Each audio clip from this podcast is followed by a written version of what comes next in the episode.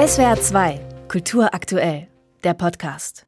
Jede Folge der Serie dauert gut 20 Minuten, also keine Zeit für langes Vorgeplänkel. Lil, alles okay? Eine Mutter betritt die Wohnung. Die Messerschublade in der Küche ist rausgezogen.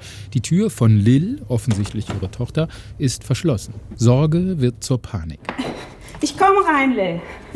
Hab keine Angst, ich komme rein. Aber Lil ist nicht da. Sie hat sich versteckt, weil sie kurz vorher einen Anruf ihres Vaters bekommen hat. Eine Warnung vor Wesen, die es auf Lils Begabung abgesehen hätten. Ach, raus aus der Wohnung! Wenn du unten bist, nimmst du ein Taxi und fährst zur Oma, die zahlt das. Und jetzt bitte beeil dich. Ruf mich an, wenn du da bist. Ruf mich an. Darf ich jetzt raus? Du musst raus. Beeil dich. Die wissen von deiner Begabung. Die nehmen dich für immer mit. Die wollen experimentieren mit dir. Du musst weg. Verstehst du das? Bitte, Lil, renn! Um was für ominöse Superkräfte es sich handelt und was es mit dieser Mutter auf sich hat, es wäre zu schade, das zu verraten. Denn die Serie Die nettesten Menschen der Welt lebt von den Überraschungsmomenten und den falschen Fährten, die Co-Autor und Regisseur Alexander Adolf legt. Vor deinem Fenster stirbt die Nacht, der Wind hat dich nach Haus gebracht. Mit den ersten Takten des Titelsongs von Dirk von Lofzow von Tokotronic lockt einen die Serie in eine faszinierende Welt, in der sich Twilight Zone und Stephen King-Fans ganz zu Hause fühlen dürften, auch wenn hier das Horror- und Fantasy-Genre nicht ganz so bierernst genommen wird. Das sind die nettesten Menschen der Welt. Die Ordnung der Dinge zerfällt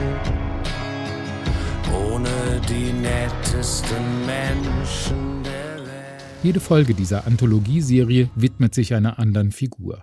Da ist der Rezeptionist, der in einem Online-Rollenspiel auf Hexenjagd geht und dann glaubt, dass in seinem Hotel ein satanistisches Tötungsritual stattfindet. Der Student, der feststellt, dass das mysteriöse Haustier seines Onkels seine unterdrückten Wünsche erfüllt. Oder wiederum die Eltern von Lil, die einen zynischen Berufseignungstest inszenieren, um bei der Führungskraft Empathie und andere menschliche Schwächen auszumerzen.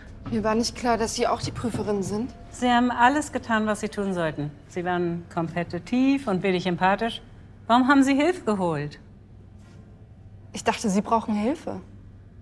Das war am Schluss keine souveräne Frau mehr, sondern ein kleines, hilfloses Mädchen. Wer sind die nettesten Menschen der Welt? Vielleicht die, die man sich selber ausdenkt. In der Serie kann man sich nie sicher sein, ob man sich gerade in der realen oder in einer leicht verschobenen Mystery-Traumwelt befindet, weil alle Geschichten letztendlich der Fantasie von Lil entspringen. Das ist der Clou der Serie.